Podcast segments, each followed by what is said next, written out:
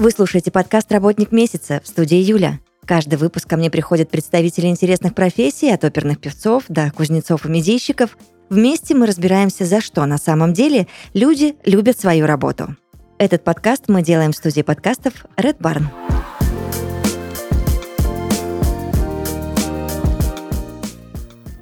Сегодня в «Работнике месяца» Денис Кучеренко, тим-лид команды креативщиков в паблишинг-студии DataDuck. Здравствуйте, Денис. Здравствуйте. Я надеюсь, что мы сегодня с вами успеем много чего обсудить и сделаем это открыто, честно и, может быть, даже с шутками. Ну, попробуем. Для начала расскажите мне, пожалуйста, как вы пришли а, к той карьерной точке, в которой находитесь сейчас. Давно ли вы в рекламе? В рекламу я попал около трех лет назад, может даже уже чуть больше. Именно попал, а, потому что изначально у меня какого-то плана строить карьеру в этой сфере абсолютно не было. После университета я пару лет работал в продажах, но в продажах, а, как многие знают, а, также важно знать различные боли, мотивы клиента. Ну, чтобы уметь правильно рассказать о продукте, продать его, необходимо объяснить, как с его помощью клиент может решить свои проблемы, закрыть какие-то боли. Ну и как э, впоследствии окажется, для меня э, эти принципы создания рекламы и каких-то креативов э, достаточно похожи. Ну, с продажами. Вот, в той компании, где я работал продажником, не хватало нам очень маркетинговых материалов, которые мы можем клиентам э, рассылать. И это было большой проблемой для меня очень долгое время. И я по собственной инициативе взялся создавать и писать их самостоятельно. И вот, наверное, в этот момент начался мой первый опыт как копирайтера. Э, создавал простые, понятные, полезные тексты. Для меня это оказалось достаточно легко, просто. И я спокойно занимался этим, без какой-то дополнительной мотивации, просто потому что мне это нравилось. И в таком режиме год, наверное, проработал. И мой знакомый э, порекомендовал меня с мо- моему будущему руководителю в Датадаке, где я сейчас работаю порекомендовал как человека, который может помочь им закрывать какие-то задачи базовые по созданию рекламных текстов. Вот и первое время, где-то полгода, я с ними сотрудничал на фрилансе, зарекомендовал себя как ответственного исполнителя, ну, так как в этой сфере фрилансеры, они немножко безответственные, а, сложно удержать какого-то, постоянно люди пропадают, исчезают, не делают задачи. А мне это нравилось, и как-то все вовремя получилось сдавать, соблюдать дедлайны. В общем, рекомендация хорошая была, и меня э, пригласили работать в штат на позицию э, копирайтера базового. В течение года или даже полутора лет я сильно прокачался, когда создавал рекламные промо, хорошие отношения с заказчиками внутренне наладил, и получилось взять на себя новую ответственность, новую роль тем лида команды креатива.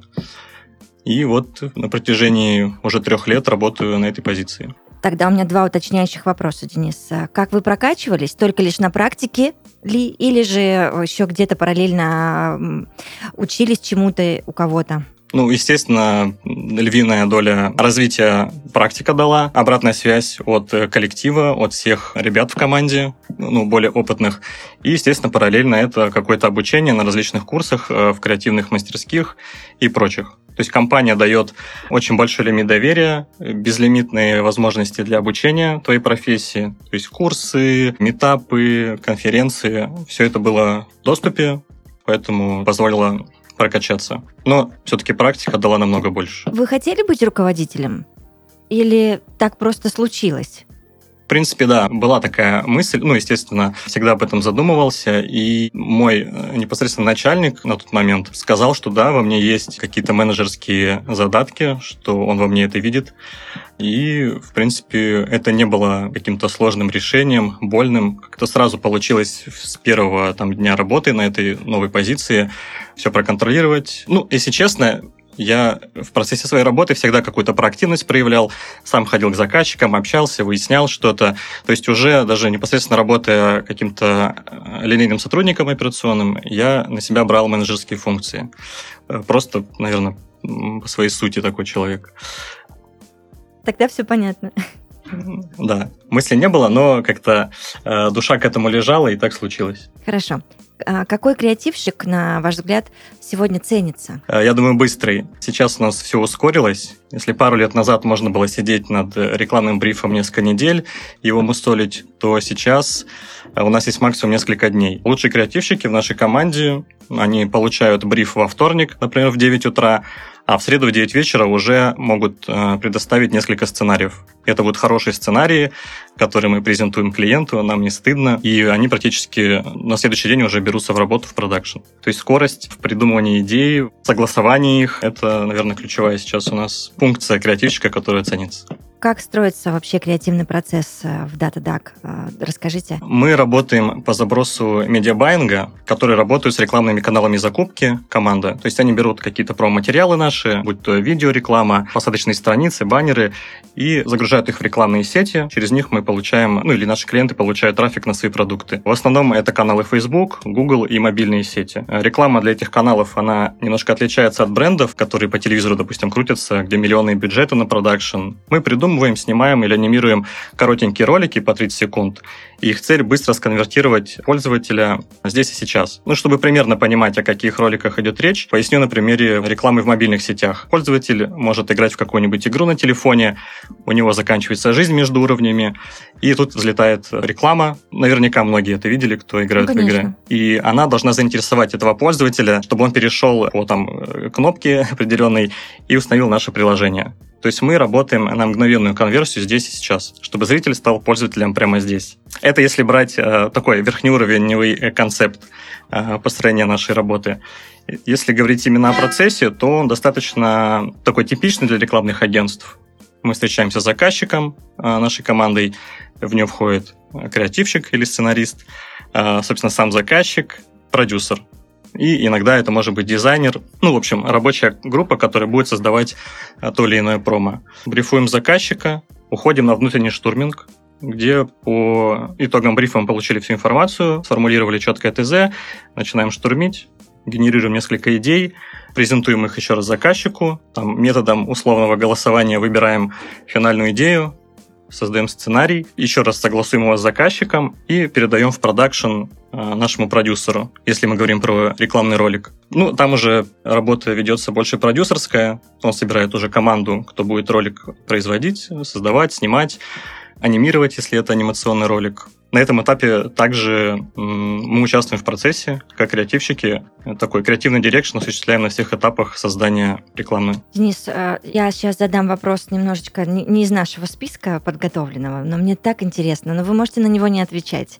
Сказать, Юль, это закрытая информация, ага. и все на этом. Но мне, вот знаете, что хочется узнать? Когда процесс согласования становится душным и томным, вы что делаете? Как справляетесь? Нервничаете ли? А, что происходит в этот момент? Мы же понимаем, что не все заказчики одинаково прекрасны. Я вас разочарую. У нас, наверное, 9 из 10 случаев абсолютно недушные. У нас есть такой лимит доверия к команде продакшн рекламы, что наши заказчики, они уверены в том, что мы хорошо разбираемся в продукте, который мы рекламируем, хорошо разбираемся в аудитории, которую мы рекламируем, и что наши идеи, вот тот список там условно из пяти сценариев, ну, то есть им всегда практически все нравится, они понимают, что мы их понимаем, понимаем их цели, которые они хотят закрыть. Ну, в общем, э, согласование проходит там, за одну встречу максимум. Это очень круто. То есть, не знаю, либо я в каком-то, да, идеальном мире живу, в какой-то идеальной команде работаю, но пока вот так. Пусть так и будет. Этот процесс э, наладился еще до меня, до того, как я пришел в компанию. Э, работает как часы, все довольны, честно. Даже не припомню, чтобы были какие-то проблемы. Ну, и могут быть проблемы по части каких-то технических нюансов, но к этапу согласования с заказчиком, наверное, это уже не относится. Угу. Можно сказать, что роль креативщика в рекламном продакшене самая главная? А, я думаю, да. В любом продакшене это, наверное, одна из ключевых ролей, потому что именно с креативщика начинается весь, весь процесс создания любого промо. Это такая а, первое звено в цепочке создания рекламы. Неважно, там, рекламный это ролик, посадочная страница или баннер.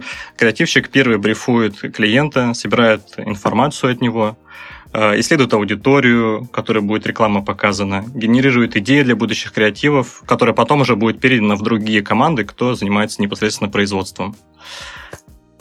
Поэтому в процессе создания всей рекламы креативщик очень важную роль занимает. Одну из ключевых, если не самую. Угу. Ну, как по мне. Угу.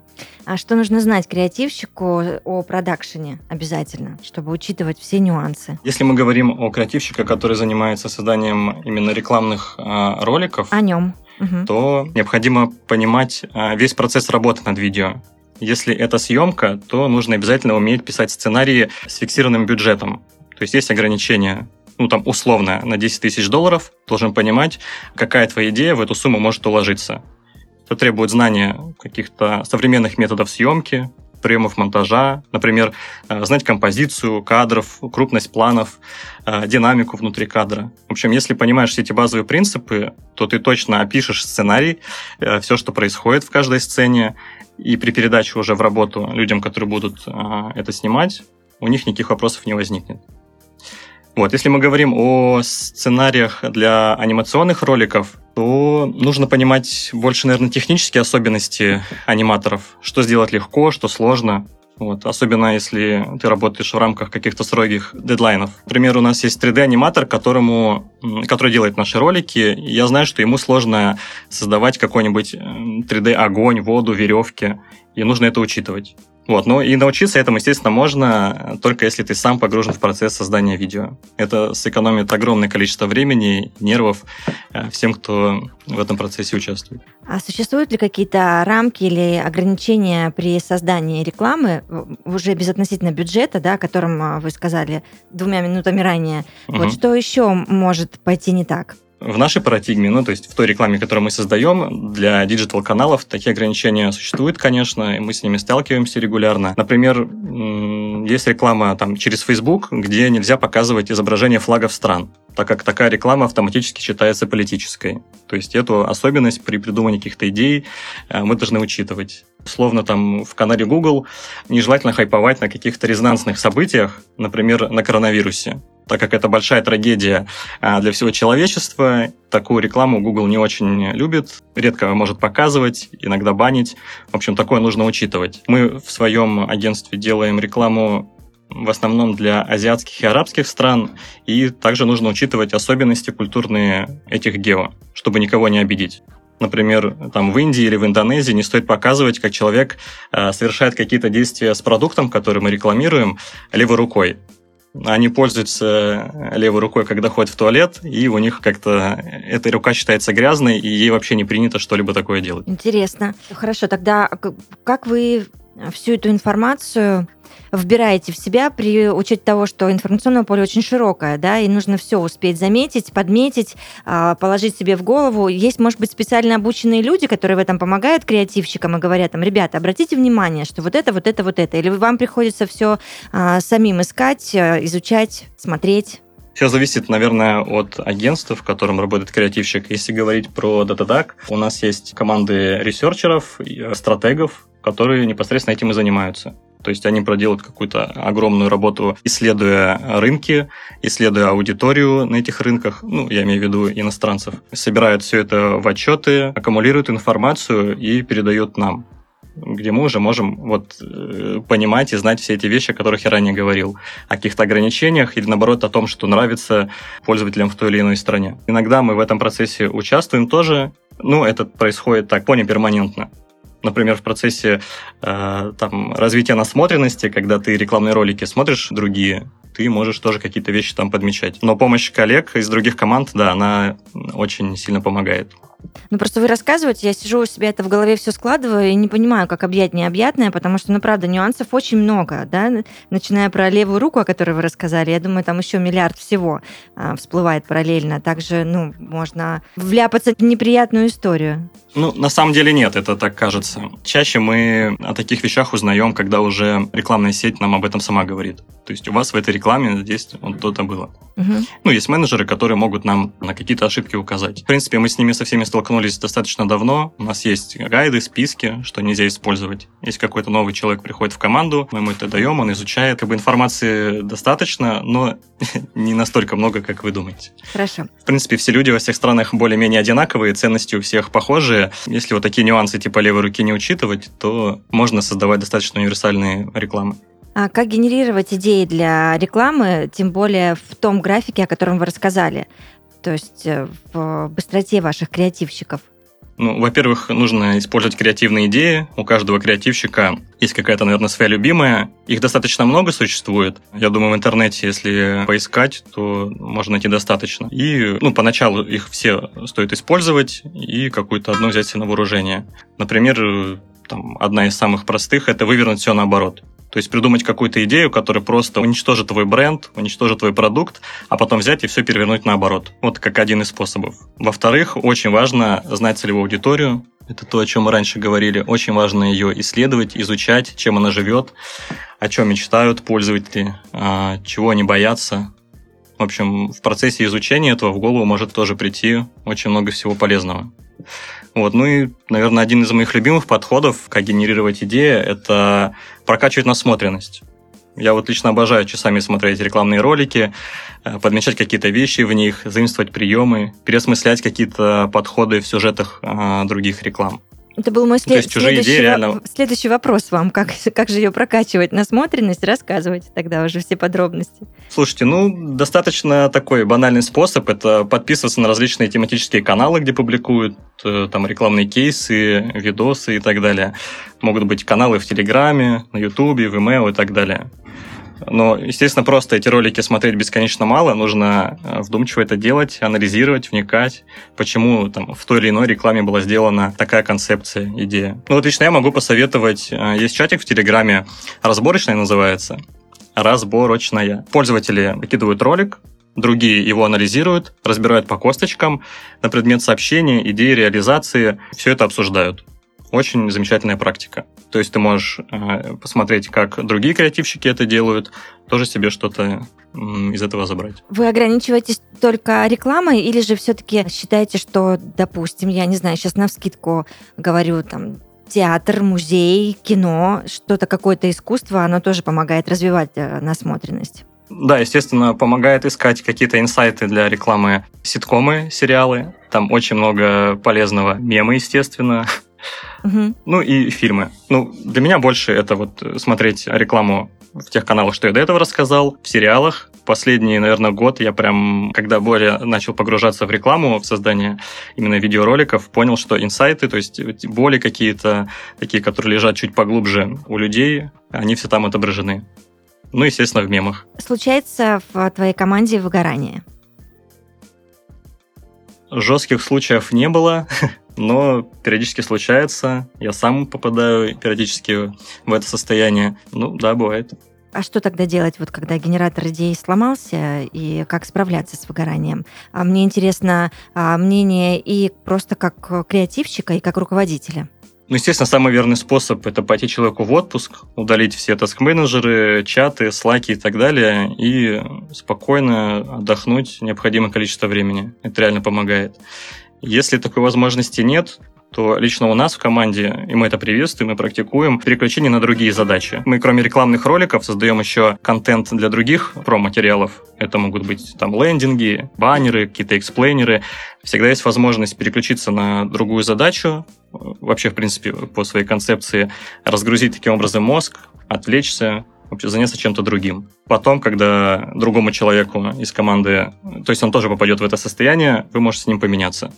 То есть такой рутинной работы одной и той же не случается, потому что всегда есть вот такая ротация. И это очень классно работает. Я так полагаю, что на вопрос, как не устать от придумывания идей для рекламы одной категории продуктов, ответ будет тем же, что вы просто меняете задачи э, своим коллегам. Да, да, да, да. Это один из вариантов. Ну и плюс нам очень легко с этим справляться, так как мы, а, как уже говорил, имеем большую свободу в принятии решений. У нас нет там какой-то сильной бюрократии, формальности в этом. Мы сами выбираем способы, которым будем решать ту или иную задачу. Какого-то жесткого ТЗ, условий у нас нет. Сами решаем. Будем снимать ролик, будем анимировать его, а, будем собирать на футажах. То есть вот работаю четвертый год в компании и не помню, чтобы уставал от того, что работаю с каким-то монопродуктом, с монобрендом и делаю одно и то же. То есть всегда есть возможность какие-то подходы реализовать. Плюс, как опять же говорил ранее, мы работаем по запросу команды закупки, медиабайеров. Они регулярно возвращают нам какие-то цифры, как та или иная реклама себя показала, какие цифры были, какие были просмотры, какая там доля вовлеченности, сколько человек ролик посмотрел, как отреагировал, сколько поставил лайков, и это тоже мотивирует. Так, а э, как не скатиться в однотипность? Есть ответ? Наверное, это вопрос больше относится к э, предыдущему про насмотренность. Угу. Чем больше ты видишь различные рекламы, тем больше у тебя идей появляется новых э, с условием того, что у тебя, ну, по крайней мере, в нашей команде развязанные руки, ты можешь постоянно что-то новое э, придумывать, генерировать.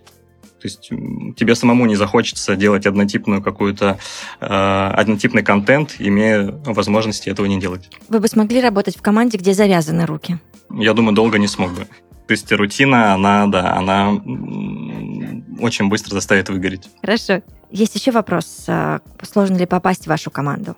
В принципе, попасть, наверное, несложно, но нужно иметь опыт работы, естественно, в рекламном агентстве или продакшене, чтобы именно понимать, как строится процесс создания роликов, создания сценариев в рамках ограниченного бюджета. Вот таких людей не так много, но они есть, мы их ищем и иногда находим. Ну, очень важно, чтобы человек вот, имел опыт работы в продакшене или рекламном агентстве, потому что необходимо, чтобы он умел работать в команде. Есть много креативщиков, сценаристов, э, фрилансеров, и их как бы принципы и подходы к работе не всегда соответствуют тому, чего мы хотим. Поэтому нам нужен человек, который реально умеет э, коммуницировать с остальными.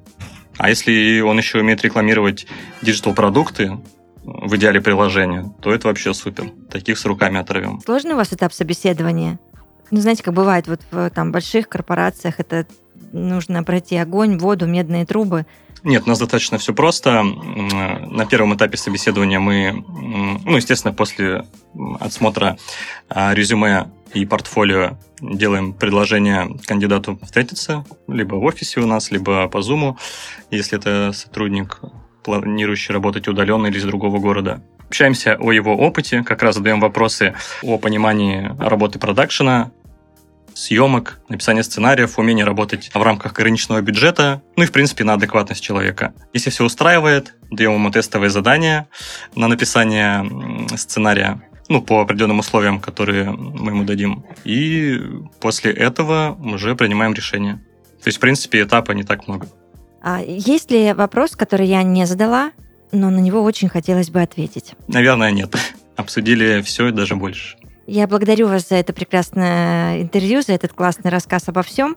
А Денис Кучеренко в подкасте «Работник месяца», тим-лид команды креативщиков в паблишинг-студии DataDuck. Я благодарю вас. Спасибо. Удачи, до свидания. До свидания.